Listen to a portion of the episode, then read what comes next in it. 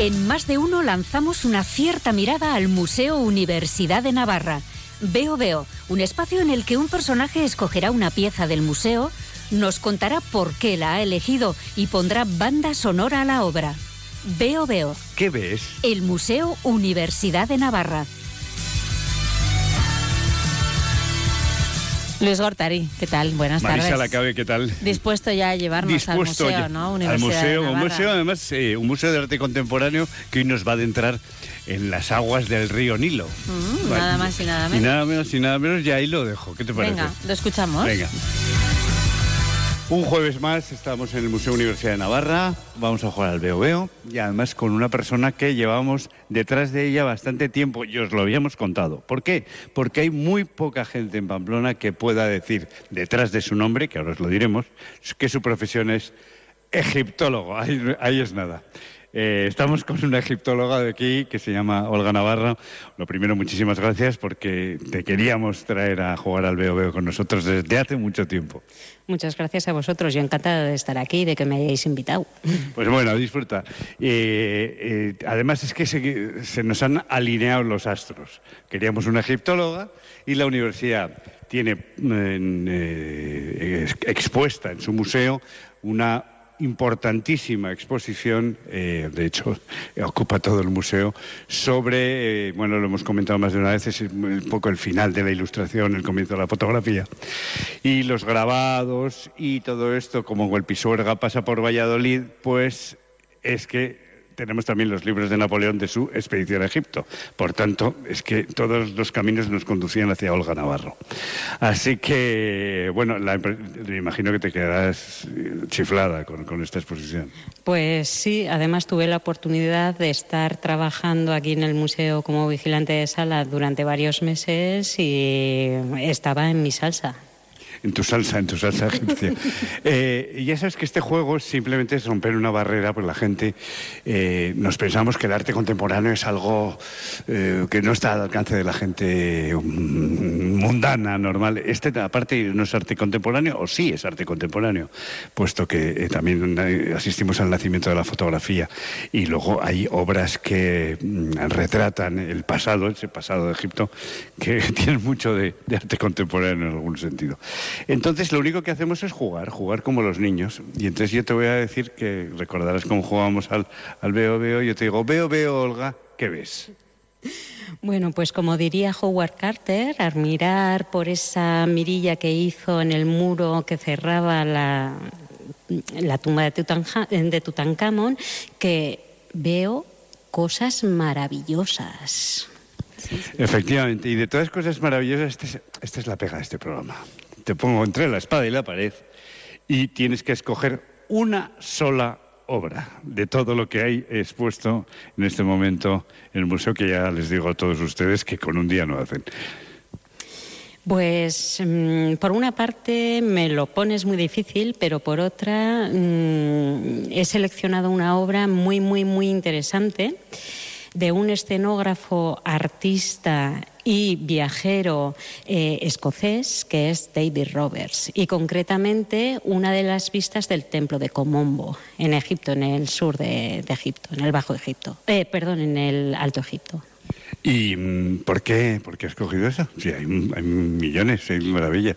Hombre, es muy chula, ¿eh? Es muy chula, pero está un poco como coloreada también, no sé. Sí, es una mm, litografía coloreada y eh, lo que me interesa de ella es que es un templo único en Egipto. Es un templo que no solo está, eh, no solo va dirigido a mm, alabar a una sola divinidad, ¿no? a, a rendir culto a una sola divinidad, sino que son dos en este caso. Por un lado Jaroeris, eh, que es Horus el Viejo, y por el otro el dios Sobek, que es el dios eh, que lo reconocemos todos por su forma de cocodrilo, con cabeza de cocodrilo y, y Ah, de, eso me suena. Sí, sí. Y entonces, pues... eh, Oye, ¿y por qué tiene esa litografía color? Por ejemplo, tiene un color azul clarito.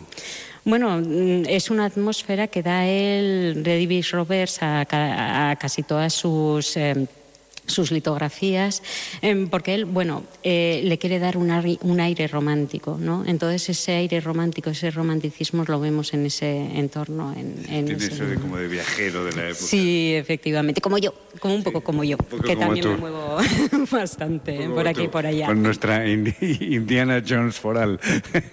Oye, ¿qué te decir? Me comentabas además que la, mm, la visión de ese templo, en, esa, en, esta, en esta obra que, que- que has escogido, es un poco diferente, que no es la visión habitual, puesto que no es la... Se ve como de lado, no, no, no, no desde el frente. Bueno, no es que sea una visión un poco particular, sino que él lo que han hecho, eh, lo que ha hecho concretamente en esta litografía es hacer eh, un, un dibujo, una pintura, un tal de lo que es el lateral. Pero lo más reconocible de este templo es mirarlo desde frente que además quedan todavía parte de la decoración pintada de la cornisa, etcétera, etcétera, y es lo que más sobresale. Claro, lo que nosotros vemos ahí en esa litografía coloreada es un templo que está completamente en ruinas, derruido. Sí quedan algunas piezas en pie y tal. Hoy en día se ve que todas esas piezas han sido recolocadas más o menos en su sitio y eh, es muy interesante porque eso no se veía antiguamente, eso se ha visto a posteriori. Hay un grabado en una pared mm, donde aparecen instrumentos médicos. Entonces sabemos que en los templos, eh, adjuntos a los templos, estaban las llamadas casas de la vida, que eran como los colegios y las universidades. Entonces parece ser que al encontrar este relieve, eh, aquellos que querían estudiar medicina en el antiguo Egipto seguramente irían a este templo para formarse ahí. Con eso Caramba. clases. Caramba con el campus este del Nilo. No está mal, ¿eh? No está mal. Oye, Olga, ya estamos terminando. Este, uh, esto es la radio y la radio es sonido. Por lo tanto, necesitamos una banda sonora para la obra que tú has escogido. ¿En qué has pensado? Pues había pensado en dos, en Lawrence de Arabia y también en Memorias de África, pero yo creo que lo que más le va a ir es Memorias de África por un poco todo el ambiente que le puede dar. Romanticismo a toneladas hoy en el Veo. Muchísimas gracias, Olga, Olga Navarro, egiptóloga. Que ahí, ahí es nada. Gracias por haber venido. Gracias a vosotros, encantada.